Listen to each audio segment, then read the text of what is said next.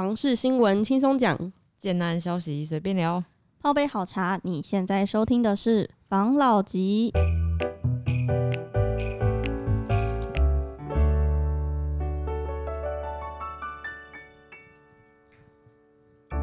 关心你的房事幸福，我是房老吉，我是大院子，我是茶汤会，我是五十兰。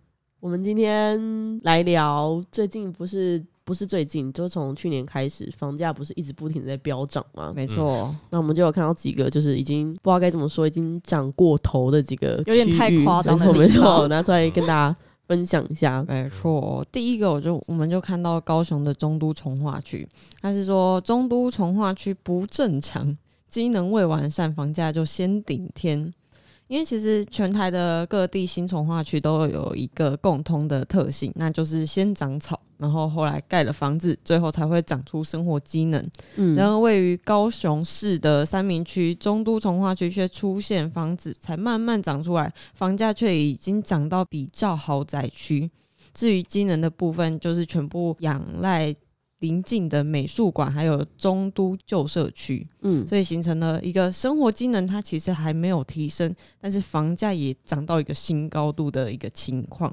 但我觉得它其实那个地方还蛮特别的，它其实以前是一个合板木业聚集的工业区，嗯，那那个产业废弃之后，它其实那边环境很脏乱，嗯，然后他们就有去做一个都市计划。他们想要将那边原本的工业区变成住宅区、商业区跟公共设施用地。哦，然后他们还有很多很多的公共建设。大家讲到公共建设，一定会想到什么百货公司啊，嗯，或是产业区啊的这种。大家那边，对对对对，嗯，他那边很多的是都是公园啊、绿地啊。然后它之后区内会有一个红树林自然景观的中湿地公园，哦、然后爱河美景，因为它其实离爱河很近。嗯，然后它还有一个中都砖窑厂古迹和美都公园、榕树公园跟中庸公园，所以它那边会变成一个低碳永续的绿色廊道。然后他们想要把那边打造成文化，有点像是就是兼具文化观光的一个地方，因为它离美术馆也很近。所以它现在会变成高雄第二个小豪宅聚落的那种感觉。请问一下，什么时候百货公司变成公共建设？那不是吗？之前我们不是讲 BOT 案？但那不算的公共建设啊，百货公司他应该举例而已啊。BOT 案可能可以有百货公司或是复合性东西。因为我们之前讲了很多都是那个青、啊、埔那边啊。哦，我只是举一个大家比较可以了解的一个例子。嗯、你刚才讲高雄那边，因为。说实在话了，我们要负责啦。嗯、高雄那边我们没有到很熟啦，嗯，对不对？那他那边的这个呃原本工业区的状况到底是怎么样，我不知道。嗯，但是我们就拿一些其他的区域啊，但是我们不要指明哪个区域来举例啦。嗯，那曾经某些地方它原本是工业区域，嗯，然后呢，它那个地方它有做一些呃废弃物的排放，嗯，或者是它油厂。之类的，然后那。呃，这些废弃物其实会渗透到土地下面去，嗯，所以之后有案子在那边推荐案，嗯，然后呢，我记得好像是他是推透天型的产品吧，嗯，那我只是举一个我曾呃记得的案例，但是我知道好几个是这样子，还蛮多个是这样，我还印象比较呃算是深刻一点点。哦。那那个时候他们那边因为是这种透天型的产品，嗯，然后呢，他们有去。这个抽那边的地下水作为水源之一，嗯，那个水出来都都有，okay. 对，都不行，都都是不是黑不黑的问题，有化学物质在。Oh. 如果是黑啦、油啦，你可以明显知道脏，但是问题是那个水是你看不出来，但是检验那就哒哒哒哒哒哒哒哒哒哒哒那种，看不到的最可怕，就跟那个响屁不臭，臭屁不响的概念一样嘛。对对，它就是有那种测速仪嘛，你拿过去它就会那个。哒哒哒哒哒哒哒，就一样超标那种感觉了。Oh my god！哦啊，但是后来他们就不用那边的地下水源了。嗯，哦，然后就换饮用别的水。但是你水是引别的地方过来的，但是你知道你你这边住家的底下土里面，嗯，有一些奇怪的物质，你会不会紧张？哦，会会啊，会啦。对，但是很多地方它其实都是用一些可能之前它不是住宅区的地方。来做重化嘛，嗯，不可能。你现在之前是住宅区，然后我还重划。你之前住宅区就是就是围绕更新案啊，就都更案嘛。那你说它的价格一下就飙到很高，我猜它能够这样去支撑，代表它这个区域在某些层面上，它应该是有地理位置的优势。嗯，它这个价格会支撑起来，其实有个非常非常非常大原因，而且。这个成功模式目前一直在被复制中，嗯、只是不知道到高雄会不会成功了。嗯，就是台积电要下去设厂了，他要 在他要在炼油厂那边设厂，然后我们高雄市长陈其迈就说，希望打造一个把高雄打造成一个半导体聚落，这个很明确啊，所以。呃，这个地方呢，它临近的旧市区的那个机能，然后它同时是一个新的从化区。哦，然后刚才有讲嘛，原本它是那个就是工厂啊，什么什么等等的这些工业用地，然后政府用了很多就是绿化东西，让这个地方变得好像哦，住起来挺舒服的。嗯，那原因都是为了要去把就是我们未来下去的这些台积电的这些相关产业啊，这些人士可以有更多的地方可以住啊，可以选啊，可可以可以。可以凯呀，其实我觉得台积电如果说是真的要下去啊，因为这它的核心要移出新竹，其实是有难度了。但是部分的厂房出去，我觉得也许是有机会吧。也许再来是你说高雄它有港口嘛，是对，对？那它的货物是不是可以直接直接出去？因为我们现在知道，就是新竹园区它它现在有一些货物要出货没有？它是从新竹好像是运到基隆港吧。好像是，哎，先货呃走陆地的货运，先运到基隆港，再从基隆港出港。嗯，那这个也需要运送的费用嘛？对啊，而且园区的东西不都很精密吗？嗯，又要更小心。对，再来就是，如果说他今天是在高雄，可能他就是在高雄设厂，可以高雄直接出货嘛？是，这是有可能的。因为像之前很久以前，我记得新竹也有提说。他们的那个港口，呃、对对，南寮港嘛，对不对？是不是也要去做？希望啊，曾经有希望说是能够直接从园区直通南寮港，然后从南寮港这边出货。可是因为南寮港它的规模比不上，就是那个港口港湾的形，那个对，还有它的这个会有一个好像泥沙淤积，对对对对状况哦。所以说还没有，目前不知道他们未来怎么样。但至少我知道的是，他好像现在先发展成了一个观光的渔港嘛，目前是这样子的。那未来是不是可以真的变商港？我觉得这不知道了，不一定。那这样子的话，的确在高雄跟基隆比起来，那高雄又有一个优势是它的地真的比较平坦，比较大。嗯，那基隆那边的确是比较多的，就地势没那么平坦。然后再来是基隆的这个天气是比较阴雨嘛，没错，哦，常年阴雨。对啊，啊高雄那边稍微干燥一点嘛。嗯，那是不是真的有这个机会？我不知道。但是如果说真的有台积电要下去，是那也确定的话，的确是会带动附近的这个房市的价格嘛。那我们就讲嘛，就是。呃，科技人才，他们之前没有提到他的大概的收入嘛？嗯，没错。那他的这个收入到那边去的话，你可能他这些房子就是要卖给这些人的，所以他价格不会低啊。没错。那其他人在在鬼叫鬼叫也没有用，因为他就是卖得掉，他就是卖专卖给这些人，他卖得掉。那你再去抱怨他，他。他不会去，因为他我没有要卖你啊，就像是我今天在做，譬如说法拉利跑车，你觉得你法拉利跑车很贵，可对，但是我不是卖给你的啊，我是卖给就是买这些跑车，他可能花了哦，可能一千七、两千万、三千万，嗯，甚至花到六千万买这台车，他只是为了玩一玩而已啊，玩玩玩腻了他就会丢掉的这种人呐，嗯，超贵玩具啦，他是卖给这种人的嘛，他也没有说你们呃。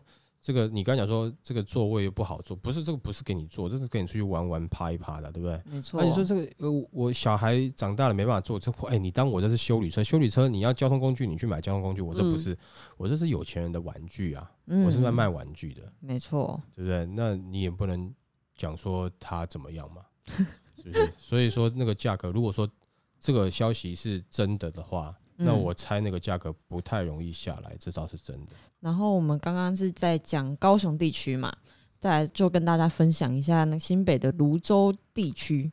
泸州站的房价标五字头，三民路的新案浇熄了购物热情。这篇新闻他说的是，因为泸州站周边的房价表现开价多在四字头至五字头出，那距离站点三百公尺以内的成交价基本有五字头。然后品牌建商甚至开价开到了六字头。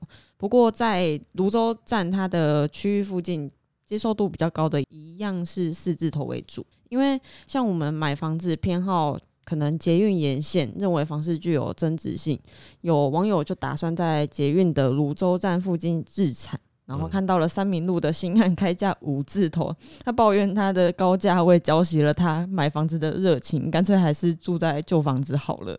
嗯，然后专家就指出，因为泸州站的，就是刚刚说房价普遍一样在四字头嘛，嗯，那新安成交价大多也是相同的行情，但是开价已经确实是有五字头的行情了。嗯，对啊，然后因为三民路它是。临近捷运是一个精华的路段，嗯、然后商家林立，还有大型的都会公园，地段其实还不错，所以物件释出是很快就能脱手这样子。嗯、其实这个像这样的状况，有没有就是要买房的人会有这样子的怨言，是很很正常啦。因为、嗯、因为其实从以前到现在，一直以来买房子有没有都是对那个时期要买房子的人，是一个一辈子甜蜜的负荷。嗯，甜蜜的都都是这样啦，对啦。好，芦洲嘛，没错，泸州有没有？说实在话啦，嗯，他能够接受三十几万、四十万的价格，可是，在因为我们我入行比较久嘛，嗯，在我印象中，泸州就是一字头房价，他凭什么到三字头？嗯，你知道他他上来的那个过程，因为对我来讲，他现在的发展没你说好，呃。我就讲，譬如说像之前竹北好了啦，嗯，哦，之前的竹北涨到三字头，我去看竹北，哎，我觉得竹北有有那个味道哦，嗯，可是泸州那时候其实还比竹北高，嗯，你知道吗？因为那时候竹北要站稳三字头，有一点点二八三十三十二之间有点在顶的时候，还没有很稳的时候，可是我觉得竹北的整体的环境是优于并且大于泸州的，那时候看起来，哦。哦，那再来是因为竹北它呃就是临近科学园区，它是实际上有这个工作人潮，嗯，有产业支撑。那时候泸州我看不到这样子的东西。可是泸州那个时候的的呃单价是三十几万，嗯，哦，那在我认知，泸州不是都对啊，十六万、十七万、十八万差不多吧？这怎么会到那时候三十几要四十万？我觉得哇，这个。这个是对，但是你看哦，嗯，刚刚他讲的讲法是，如果是三四十万，他可以接受，没错，对不对？那旁边什么人呢？开到五字头，几年以后有没有？你就会发现一整批有没有？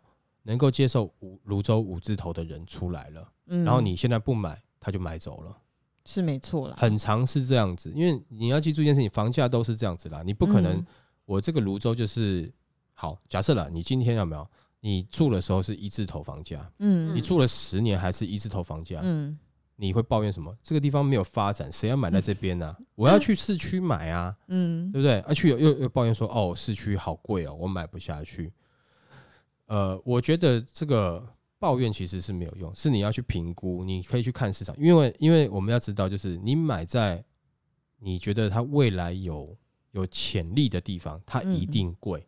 你买在未来没有潜力的地方，它一定便宜。嗯，就是不变的道理嘛。对，那所以也就是说，你今天想要好，嗯，啊，但是就是你又不想付出代价的话，那是不太不太可能的。哦，那当然没有错。我们之前有讲说，有些东西你要量力而为，你去评估。所以这个区域的房价，那它会有一些的价格的。的涨幅，你就要去看了。譬如说，假设泸州它今天涨到五字头，嗯，的这一个呃利基点，或是支撑它涨到五字头的东西是什么？嗯，如果只是单纯的北市外移的现象，那泸州自己本身没有任何的发展，嗯，也不太可能撑到五字头。那倒是啊，对不对？没错，在这一段时间内，我相信。它的它还是跟我那个时候的泸州有差异的啦，嗯，哦，有差异的，它其其实还是是有进有进步的啦，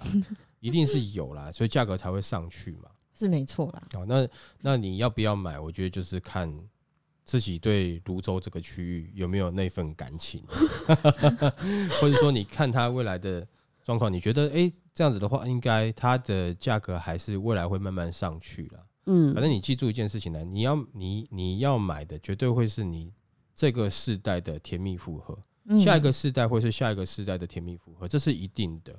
你你很难去买到。假设如果说你可以选择说啊、呃，那我去偏远地方买啊，有的人还跟我讲说啊，那我去南投买。哎、欸，你不要小看南投，南投 现在也不一定便宜啊。没错，真的，现在到底台湾的房价，嗯，哪里是便宜的？是啊，而且讲实在话啦，照理来讲有没有？其实台湾的房价应该是呃整个的均值要稍稍微较为接近的。为什么？因为台湾不大、啊，嗯，你懂我意思吗？就是你可能台北。到台中也差不多一两个小时的车程，在国外一两个小时还好吧？国外还好啊，可是台湾、啊、台湾人应该不太能接受啊。对，就是说我们的文化上不能接受，嗯、也就是说它的地域关系并没有差到那么远，所以照理来讲，其实台湾的房价应该是要稍微比较均等一点点的啦。嗯、你真的你要去高雄，你好了，譬如说北北我们北市要去高雄。你不要开太快，四个多小时的车程也 也到了吧？那你坐你坐高铁，可能一个多小时就就到啦啊。嗯，对，差不多啦。对，那这样子的车程，可能在国外都算近吧？怎么样？我刚才时间抓错是吗？没有，我想说有这么这么这么近吗？差不多一两个两个小时以内嘛。我记得没有到坐到高铁还蛮快的。对啊，坐高铁的话，大概我记得是一个半小时吧。那你开车的话，大概就是差不多四个多小时啦，四到五个小时啦。你不要开太快，但你也不要开太慢 哦。你不要那么开八十的，沿路八 八十的，你不能跟我讲。那有的路段可以开一百一啊，你就是一百一这样顺顺的下去的话，大概四个多小时啦。啊，你中间你不要休息站休息太久，一休息嘛睡睡两个小时午觉的话，那当然其实没有那么久了。嗯，对啊，那这样的车程其实是还还好啦。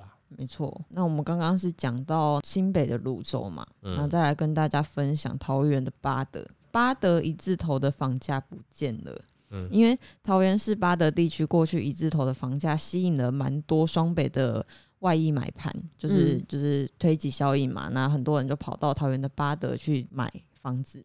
那尤其以巴德扩大从化区的房屋居多，今年以来。八德新建案开价高，大南地区的选择性少等因素，一字头的房价几乎已经绝迹了。那他是说，因为巴德扩大区过去因为还有一字头的房价，所以吸引了许多双北的外溢买盘。嗯、那基本上是以首购族居多，而去年的下半年开始，房市。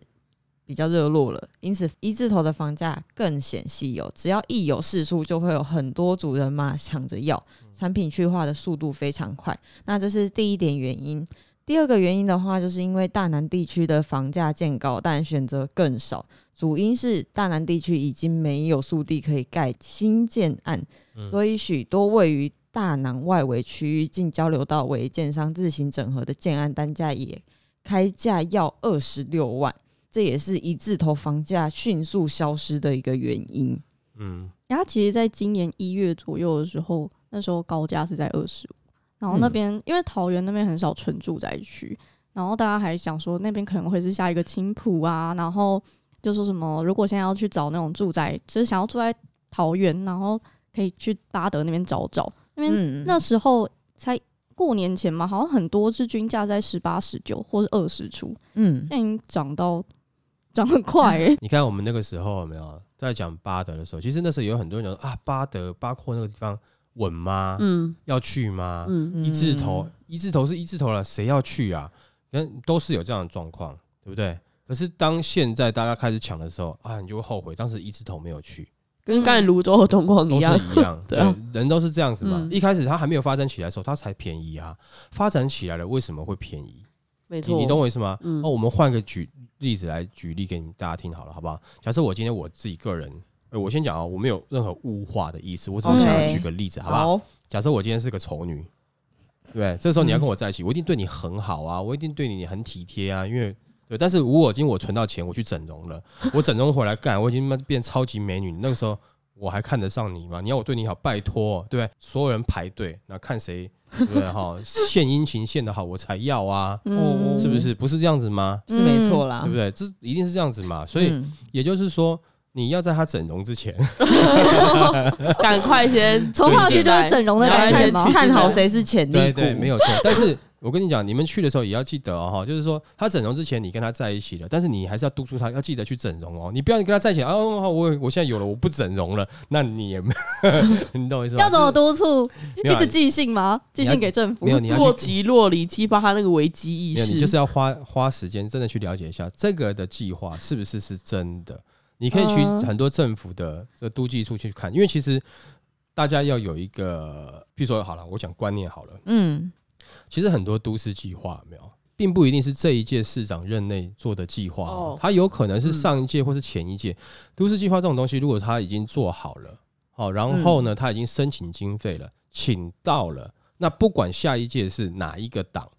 嗯，都要继续做，都必须得继续做，因为这个预算你已经要到了，你就必须得做这个事情。嗯，所以常常有的时候，他们政治人物说：“哦，我争取到了什么的预算。”嗯，他寻求连任，因为他能够把他争取到预算这些这个预算呢，去实施他当时的计划。嗯，哦，这是他的他的诉求嘛。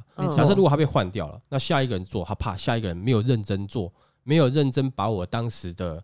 这个整个构想做出来，嗯，对，他会有这样去讲嘛？但是下一任接手以后会真的不做吗？其实也没有办法，他必须得照做，除非说他真的有在这个过程中有重大瑕疵，他能够提出来，嗯，然后，但是通常一般来讲，没有任何一个县市首长会会傻傻的把预算退回去的啦，因为你已经从中央拿到钱，我还退回去，代表你这个城市不太需要那么多钱，下个年度的审核，我到底要不要拨给你那么多钱？嗯，那就不一定了。所以通常都还是会把上一任他的这个争取到的一些预算去去落实去实施。所以如果要看那个重大重大计划有没有确定要执行，就看他预算有没有下来。对啊，你就去他们这个都计处或是什么的，光其实都查得到了。各个市政府这个东西都可以查得到。你只要上网去查到，查到确定这个是呃，他有争取到，比如说国家预算的，嗯，那这个区域它就是会。会发展对，包含像你你你们一直提到青浦嘛，青浦就是这样子啊，它就是有这样子的规划嘛，嗯，那钱就是有有有要拨嘛，只是他当时有做一些评估啦什么的，好吧，就是比如说环评等等这些，他有一些暂缓，但是暂缓当中还是陆续后续继续实施啊，嗯，那这种的话就是。他比较确定，是因为政府的政策都是几年前定定的，基本上它就是会实施。嗯，哦，就是说这个实施率可能八十趴以上啦，就是比较稳定的。但是像这个刚才讲到另外一个台积电，这就比较不一定。为什么？因为像我们之前讲，不是 ATT for Fun，它不是就突然它就不弄嘛？没错？那台积电之前也有一个状况是在，好像是在竹南，它原本要在在竹南设厂，嗯，可是。地也买了，东西也弄，弄到一半突然环评没有过，一卡卡了五六年。嗯，那五六年到底现在过了没？好像开始可以动工了，对不对？那可是那个热潮就有点点下来了。所以说，你说高雄那个地方，如果说它这样子，那个房价起来了，嗯，然后要买啊，你这个是一个比较怎么讲？呃，稍微一点点的赌博性质，就是说你现在买，你可能会比之后。他确定来买的，就他确定来了以后，那时候你再才才才下去买，你会比那个时候便宜。嗯，可是你现在的风险就是，那如果他来了以后环评不过呢？再等啊，就卡个五年，反正现在有重税嘛，有这样的问题嘛？那那因为你看像，像呃台积电它这样子的厂房，它是。高科技产业，它一定是有一些化学废料必须要去做排除的，嗯，所以它一定要去做这样的评估，然后最后送环评，到底会不会过等等的，这你不知道，嗯。但是如果说你赌对了，你拿到的就是你觉得哦，现在很贵，可是你会比未来便宜。那等它真的发展起来的话，你再去买，那那个价格可能就就不会太便宜了。哦，这个就是你某些地方就是你的赌博的这种这种成分在了。但是你也不是盲赌啊，一翻两瞪眼啊，不是这样子，就是你还是要去收集相关的一些资讯。嗯，好，那再来是，我觉得呃有一点点优势的地方是，原本那个地方它是工业区，嗯，那工业区一定有相关的可能，不管是怎么样排放的，它它我觉得是也许是有机会的，嗯，你这个都可以去各方评估，你要不要下去买嘛？嗯，但是如果说政府的话，大概率是都会实施啦。那如果说有这样的讯息，那你就可以早点进场，嗯，对，没错。那当时的八廓其实也是政府的嘛，它是扩扩大从化区嘛，所以它会发展，它就是会发展。所以你们要早点进去就早点进去啊。那个时候是不是也大家觉得哦，包括谁要去啊？现在有点冷清清的。我 记得在那个时候我们在谈的时候是这样子嘛，对不对？虽然一字头房价没有人要去嘛，是不是？但是现在你一好起来，你要再去抢到歪掉就来不及了。然后你再抱怨哦，涨到这样子，二字头什么样的？你再抱怨它就没有了。而且当时在附近的人就觉得，凭什么他那边？